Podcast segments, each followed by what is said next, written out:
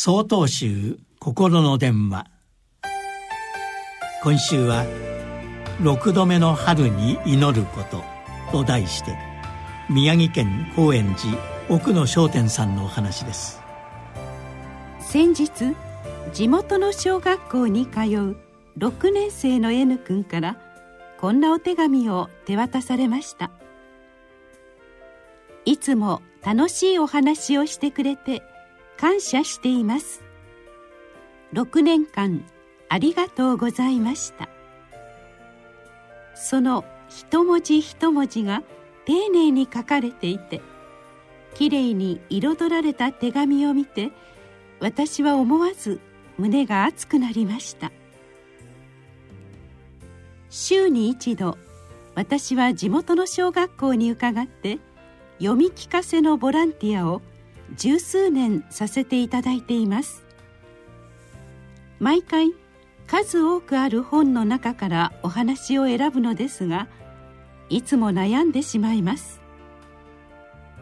私が子どもたちに伝えたいと大切にしていることは君たちは一りぼっちじゃないのだよ。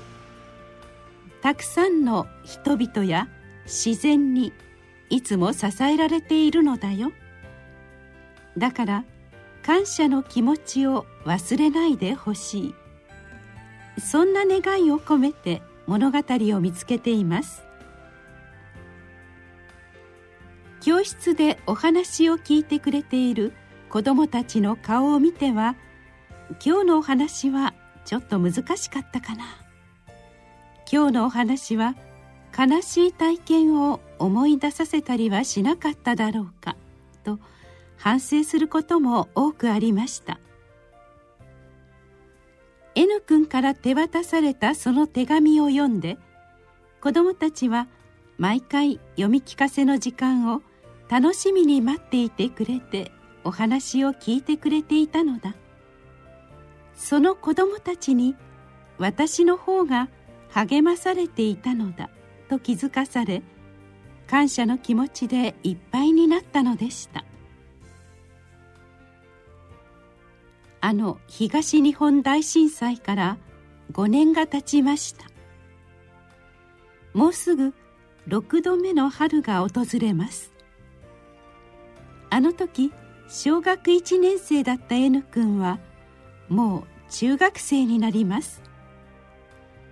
これからも感謝の気持ちを忘れずに未来に希望を持って健やかに成長していってくれることをただただ祈るばかりです。